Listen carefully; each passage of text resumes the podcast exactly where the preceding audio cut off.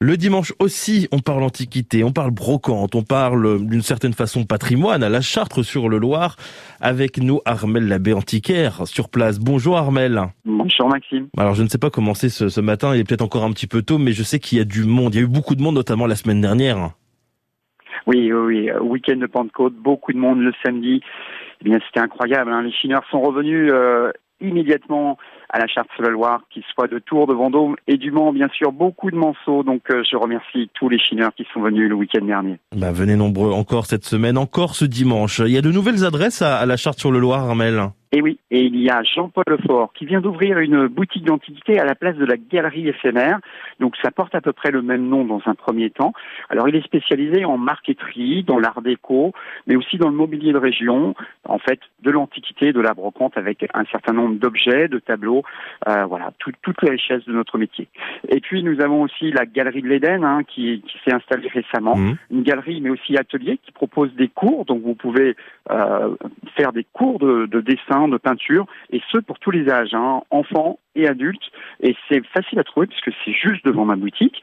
Et puis euh, nous avons le retour du maroquinier Hervé Noras, bien connu au Mans, et malheureusement il a quitté le Mans pour venir où?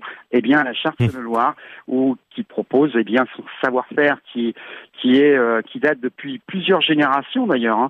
Et euh, il propose bien sûr ses créations, aussi bien des ceintures, des sacs, mais aussi quelques restaurations, il me semble. Vous avez parlé de votre boutique, Armel. Parlons des arrivages. Vous en avez quelques-uns des arrivages. Racontez-nous, il y a quoi en ce moment? J'ai un très joli lot de bougeoirs, restaurations, euh, de, qui sont en bronze doré, etc. C'est vraiment, il y a vraiment des très beaux arrivages et dont une paire de, de bougeoirs qui vient de, de style giscardien. Alors je, je pense vous surprendre, Maxime.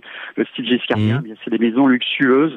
Euh, on en avait parlé il y a un, un certain nombre de temps avec euh, avec Mathieu Doucet. Eh bien, c'est c'est toute l'époque des maisons luxueuses parisiennes. Nous avons la maison Charles, etc. Euh, Janssen. Eh bien, ce, ce, ce- cette paire-là n'indique pas leur euh, leur origine, mais en tout cas, c'est de cette période-là.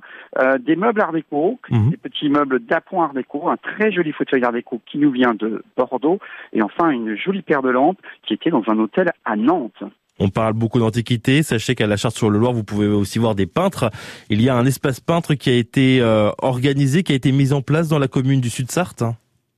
Alors oui, alors c'est un système un peu euh, novateur. Vous aurez deux espaces peintres. Un, euh, l'allée de la place Saint-Nicolas. C'est encore devant ma boutique, donc c'est assez facile à Mmh. trouver. Et un autre, rue de Sig, c'est juste à proximité de du fameux Hôtel de France.